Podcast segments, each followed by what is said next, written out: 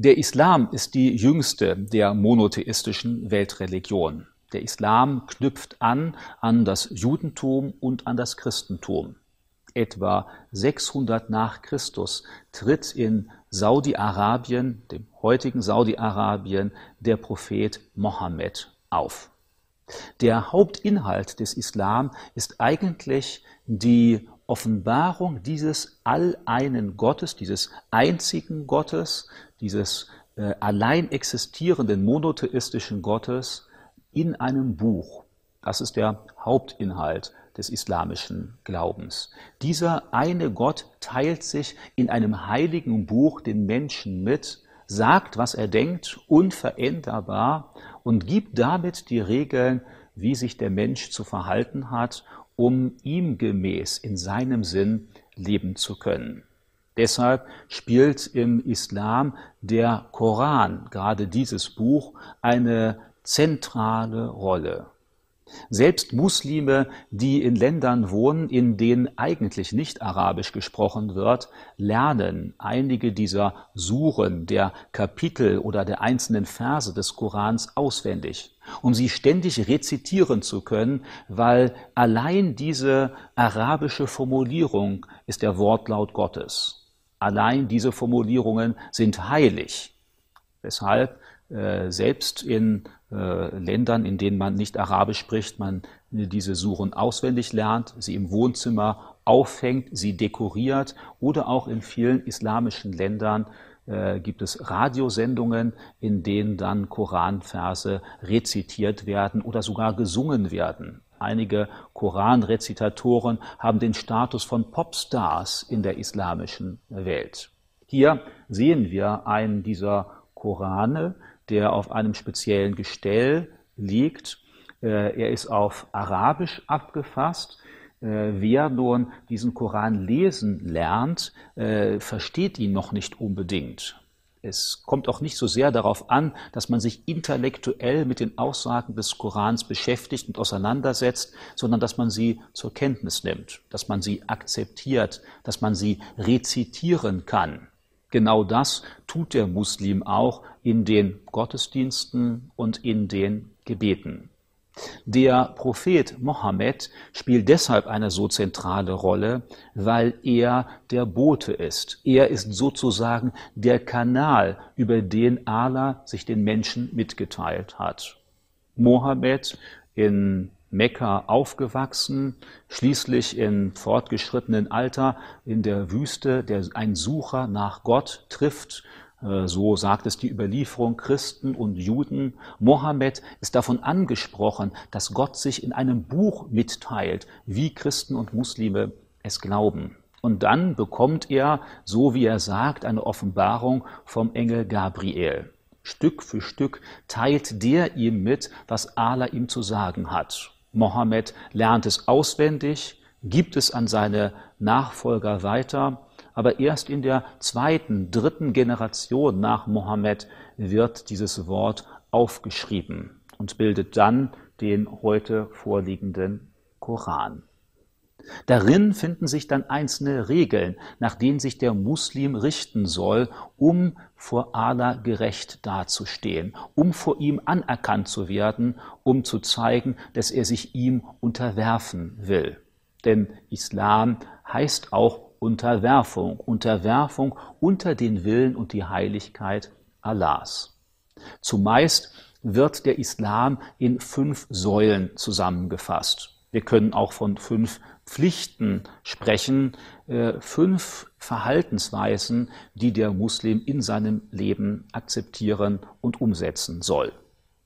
Hier finden wir diese fünf Säulen des Islam. Die erste davon ist das Bekenntnis des Muslimen. Es gibt keinen Gott außer Allah und Mohammed ist sein Prophet. Wer das mit Überzeugung spricht, gilt als Muslim.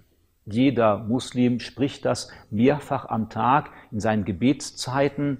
Jedem kleinen Muslim wird das bei der Geburt ins Ohr geflüstert und jedem sterbenden Muslim noch einmal.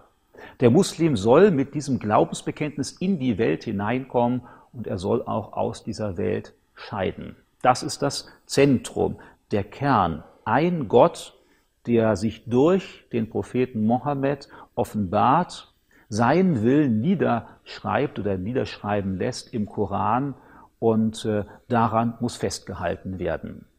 Die zweite Säule des Islam ist das regelmäßige Gebet. Fünfmal am Tag soll der Muslim dieses Gebet zu Allah sprechen. Es ist kein freies Gebet, sondern es ist genau vorgeschrieben, sowohl vom Inhalt als auch von der äußeren Form. Es sind einzelne Abschnitte aus dem Koran, die gebetet werden, und man betet sie in einer festen Reihenfolge. Man kann zu Hause beten oder man kann in der Moschee beten. Man kann einen Gebetsteppich benutzen, in, auf dem man kniet, oder man kann auch einfach auf dem Boden beten. Normalerweise soll man sich vorher reinigen und dann eben ohne Schuhe beten, um eine Ehrfurcht vor Allah auszudrücken. Am Ende dieser Gebete können auch persönliche Anliegen angefügt werden. Obwohl die Zeit festgelegt ist, können äußere Umstände dazu beitragen, dass man individuell diese Gebetszeit verschiebt. Einmal in der Woche, am Freitag, beten Muslime, wenn es möglich ist, zusammen in der Moschee. Am Ende dieser Gebetszeit wird normalerweise auch eine Predigt gehalten. Diese Predigt bezieht sich sowohl auf religiöse Inhalte als auch auf geistliche Inhalte. Für einen Muslim gibt es normalerweise keine strenge Trennung zwischen Staat und Glauben. Es ist die islamische Umma, das Ideal, die Gemeinschaft von Religion und Politik. Die dritte Säule des Islam ist das Fasten im Fastenmonat Ramadan. Da Muslime einen Mondkalender benutzen, verschiebt sich der Ramadan im europäischen Sonnenkalender immer ein Stückchen. Während dieses Monats wird, solange die Sonne scheint, von Sonnenaufgang bis Sonnenuntergang, normalerweise weder gegessen noch getrunken. Früh am Morgen und spät am Abend wird gefeiert und gegessen, häufig sogar etwas ausführlicher und feierlicher, als das im normalen Jahr üblich ist. Durch das Verzichten auf die Nahrung und das Trinken soll die Unterordnung unter Allah ausgedrückt werden und soll gezeigt werden, dass man bereit ist, für sein Glauben und für Allah auch Opfer zu bringen. Die vierte Säule des Islam ist das Almosengeben. Hier gibt es unterschiedliche Regeln, wie viel an Almosen gegeben wird und auch an wen. Es wird unterschiedlich bewertet, ob man ein Einkommen hat oder ob man aus einem Vermögen Zinsen bekommt, die offiziell verboten sind, aber Geld kann auch dort verliehen werden und man beteiligt sich dann an dem möglichen Gewinn. Bodenschätze sind mit einer wesentlich höheren Abgabe verbunden.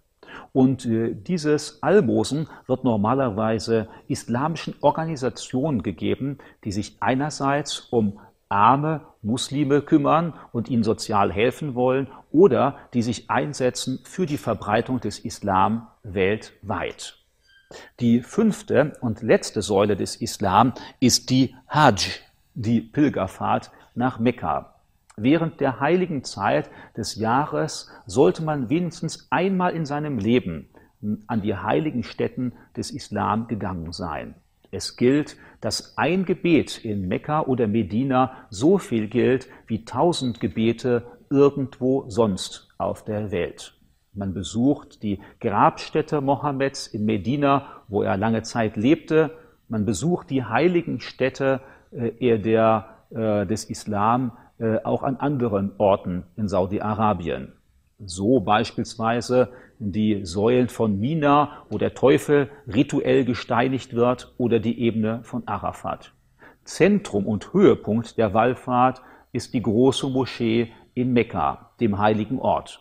Da, wo schon in vorislamischer Zeit ein Tempel stand, da ist heute die große Moschee, die 500.000 Menschen Platz bietet wie die Engel um den Thron Allahs. So soll der fromme Muslim siebenmal um diesen äh, dieses Gebäude herumwandern. Äh, er kann dann auch den in einer Ecke eingemauerten schwarzen Stein berühren. Und viele Muslime berichten, dass das eine der intensivsten Erlebnisse in ihrem geistlichen Leben ausmacht. Neben dem offiziellen Islam spielt im Volksislam auch der Aberglaube eine wichtige Rolle. Viele Muslime fürchten sich vor Geistern, den sogenannten Djinn, die vom Shaitan oder dem Teufel geschickt oder beeinflusst werden können. Sie können an fließendem Wasser lauern oder auch in der Dunkelheit. Und um sich vor diesen Geistern, den Djinn, zu schützen, gibt es Amulette oder auch Rituale, die islamische Geistliche durchführen können. Diese Djinn können Menschen verführen, Männern in der Gestalt hübscher Frauen erscheinen oder auch Krankheiten hervorrufen. Um sich vor den Djinn zu schützen, gibt es beispielsweise Amulette wie dieses hier, das alles sehende Auge Allahs.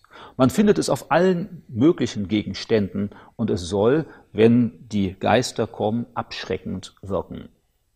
Viele Häuser verfügen auch über grün gestrichene Fensterläden, vor denen Djinn sich fürchten sollen und nicht hineinkommen.